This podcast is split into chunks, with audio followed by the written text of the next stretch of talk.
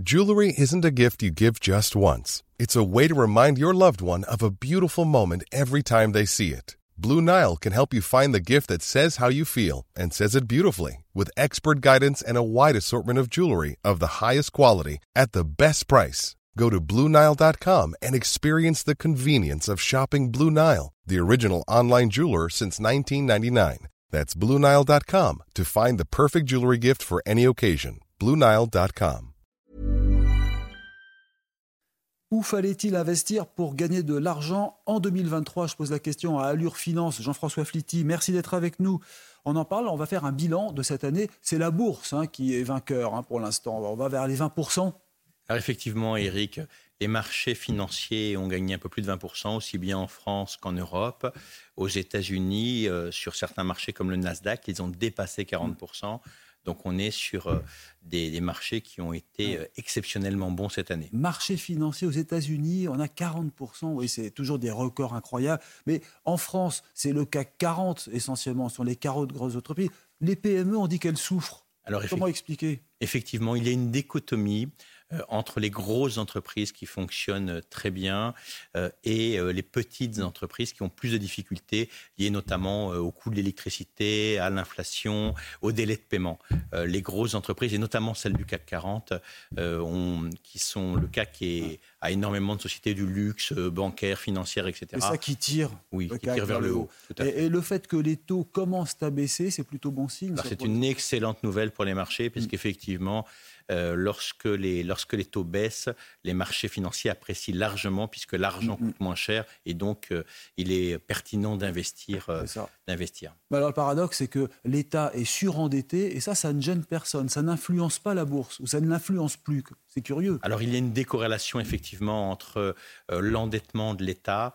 preuve en est, c'est que Standard Poor's récemment a, a, noté double double A mm. Euh, la dette de, la France, c'est-à-dire que sur le court terme, n'est pas du tout inquiet sur la possibilité de, réduire les, déficits. C'est ça qui est vraiment étonnant, c'est qu'en fait, on a une économie qui n'est pas en si bonne santé que cela, et pourtant, la bourse, elle, flambe.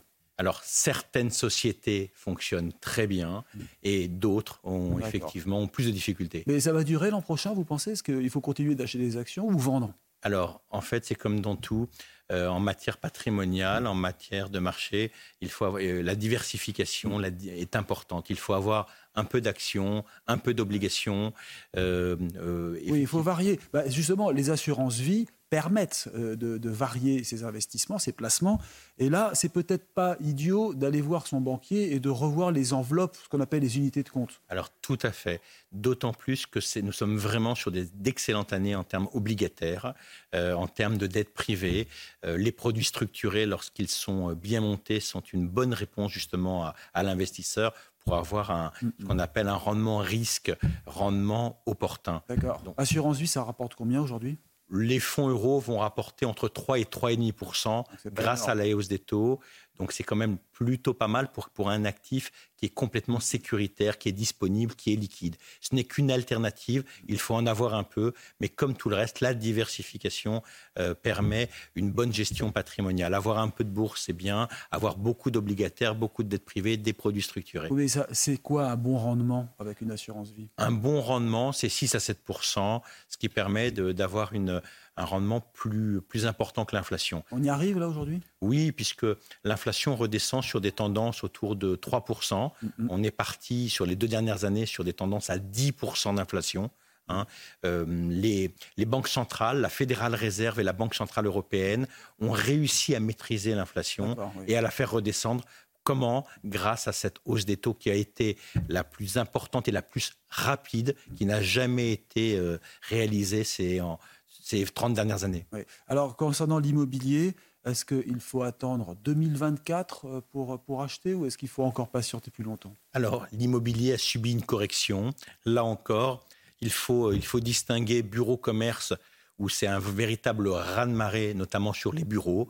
Euh, on a subi des, des corrections euh, liées à des changements d'usage de 20 à 40% sur le bureau. Le résidentiel a perdu une dizaine de pourcents.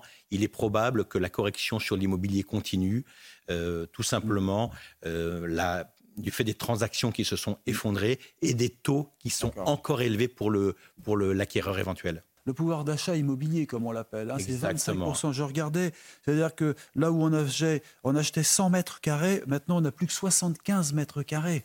C'est carrément insupportable pour un, acquéreur. Oui, c'est-à-dire qu'en fait, cette, cette, hausse des taux a, a, figé les transactions et a précipité une baisse des prix et une correction. Donc effectivement, on peut s'attendre sur 2024 à une continuation de, ce phénomène de baisse.